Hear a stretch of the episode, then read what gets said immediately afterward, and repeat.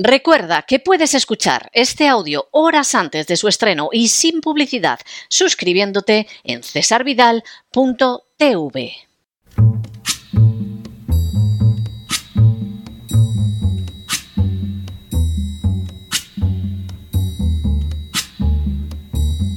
La voz con César Vidal, desde el exilio. When the night has come and the land is dark and the moon is the only light we'll see.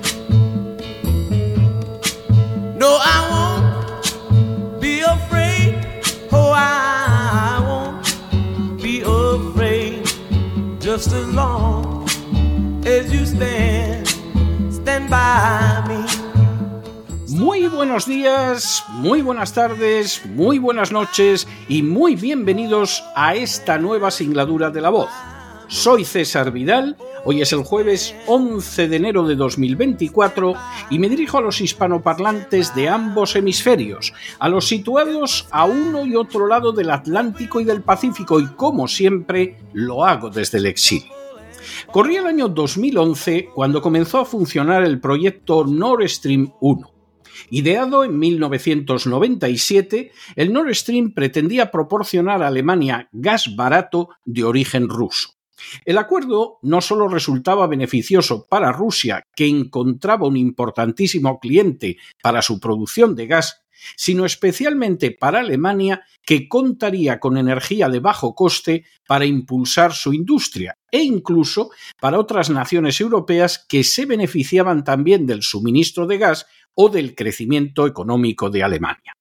La recepción del gas ruso barato por parte de Alemania planteaba, sin embargo, problemas a los Estados Unidos, que se veían enfrentados no solo con un pujante competidor industrial, sino también con un importantísimo foco de recepción de inversiones. En ese sentido, no puede sorprender que la corporación RAN recomendara a la Casa Blanca provocar el estallido de una guerra en Europa que impidiera que Alemania recibiera el gas ruso y de esa forma entrara en una situación económica que beneficiara a los Estados Unidos. Con Alemania en crisis, la Unión Europea también entraría en esa situación y según la Fundación RAN, capitales, corporaciones y cerebros se desplazarían hacia unos Estados Unidos especialmente necesitados de capitales para remontar la crisis económica. En febrero del año 2022, antes de incluso de que se iniciara la guerra de Ucrania, el canciller alemán Scholz cerró el Nord Stream 2 cuando se encontraba en las fases finales de construcción. El 26 de septiembre del mismo año, el Nord Stream fue objeto de un atentado terrorista que impidió definitivamente que el gas ruso siguiera llegando a Alemania.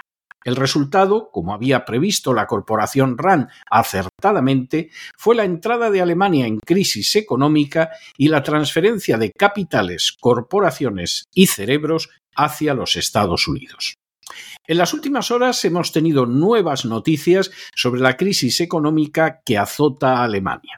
Sin ánimo de ser exhaustivos, los hechos son los siguientes. Primero, la economía alemana ha comenzado el año 2024 en un estado de severa crisis económica.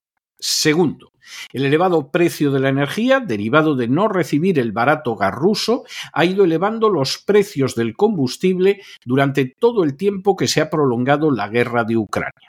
Tercero, de esa manera, el año 2023 concluyó para Alemania con altos costes de energía, una reducción de los encargos mundiales y una subida récord de las tasas de interés. Cuarto, para colmo, en noviembre del año pasado, el Tribunal Supremo de Alemania echó abajo los presupuestos del gobierno para 2024, dejando una brecha de cerca de 19.000 millones de dólares, es decir, unos 17.000 millones de euros.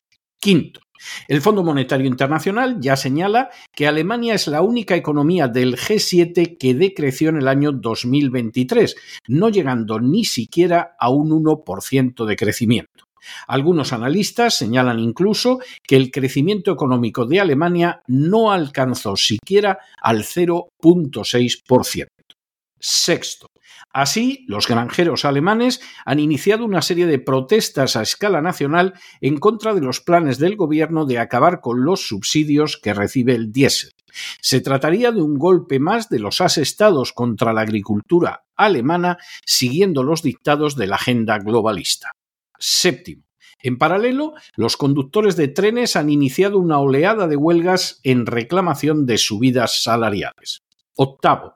De forma comprensible, la falta de certeza sobre la economía está provocando una tendencia de los ciudadanos a consumir menos, lo que ralentiza todavía más el crecimiento económico y reduce el deseo de invertir de familias y empresas. Noveno. El retraso presupuestario y las grietas existentes en la coalición de gobierno en Alemania están retrasando además reformas estructurales indispensables como la reducción de la burocracia o la modernización del transporte público. Décimo. En paralelo, aunque la inmigración en Alemania es incesante y, por cierto, no deja de provocar profundos problemas sociales y de convivencia, la nación sufre una crisis demográfica y una carencia gravísima de mano de obra especializada. Un décimo. Por añadidura, Alemania ha adoptado como dogma las tesis del cambio climático, lo que está significando un gravísimo drenaje de recursos económicos de los que la resolución del Tribunal Superior eliminó nada menos que 60.000 millones de euros. Duodécimo. Para colmo, los problemas en el Mar Rojo derivados del ataque de Israel contra Gaza están dañando a las exportaciones alemanas que ahora mismo se encuentran entre la recesión y el estancamiento. Décimo tercero.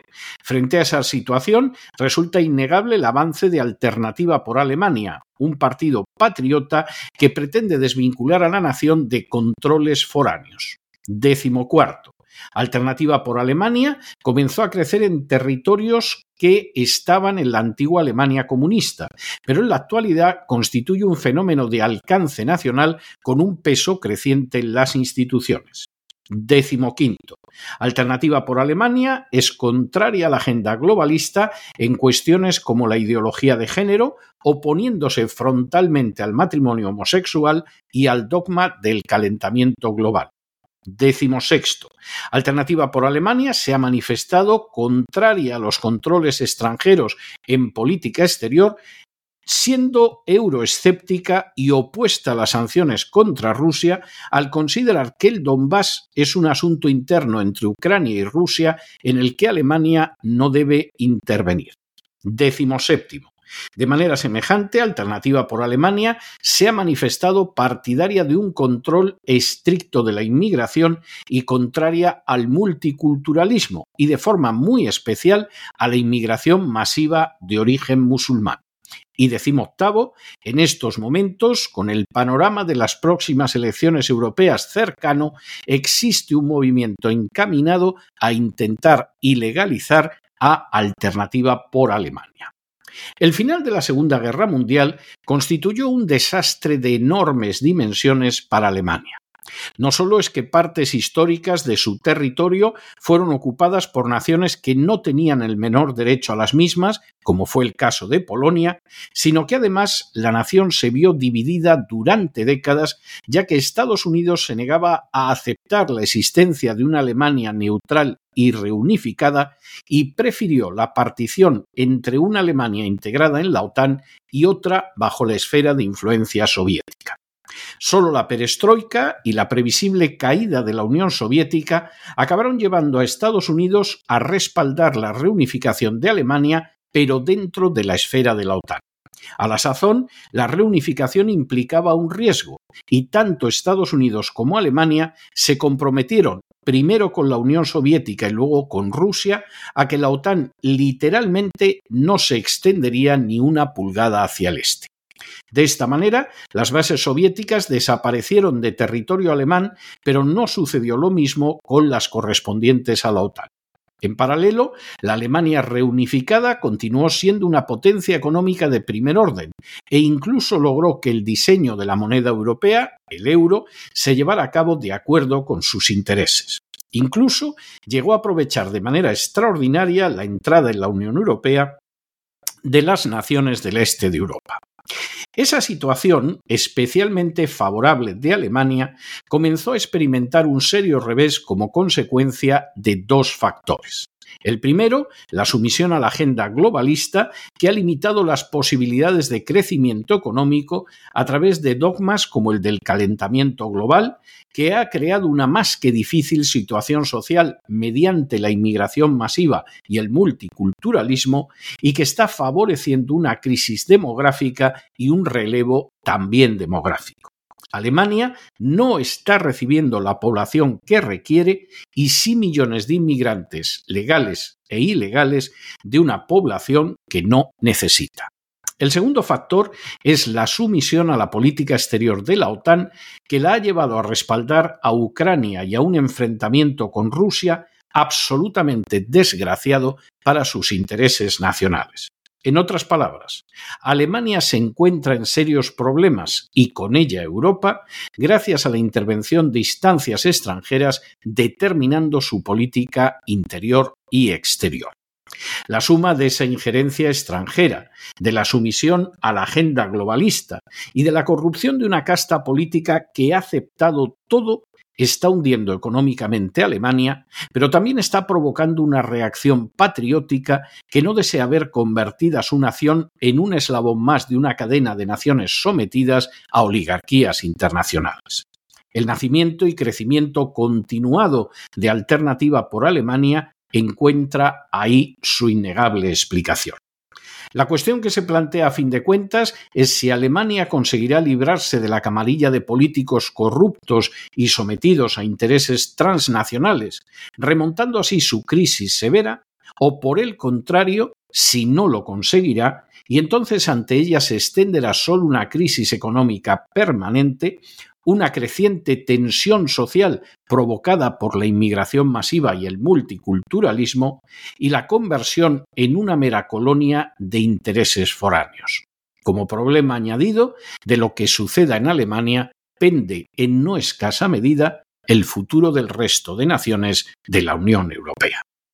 Pero no se dejen llevar por el desánimo o la frustración, y es que a pesar de que los poderosos muchas veces parecen gigantes, es solo porque se les contempla de rodillas, y ya va siendo hora de ponerse en pie.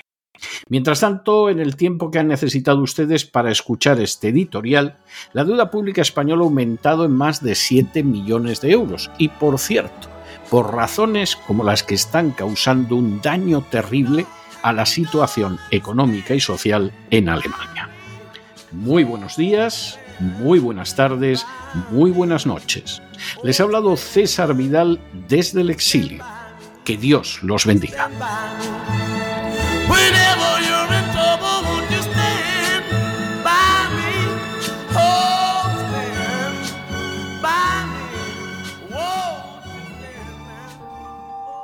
Esta sección está patrocinada por crowdfunding con el siguiente mensaje. Nuestro Señor Jesucristo, el único Dios verdadero, es misericordioso y nuestro Salvador.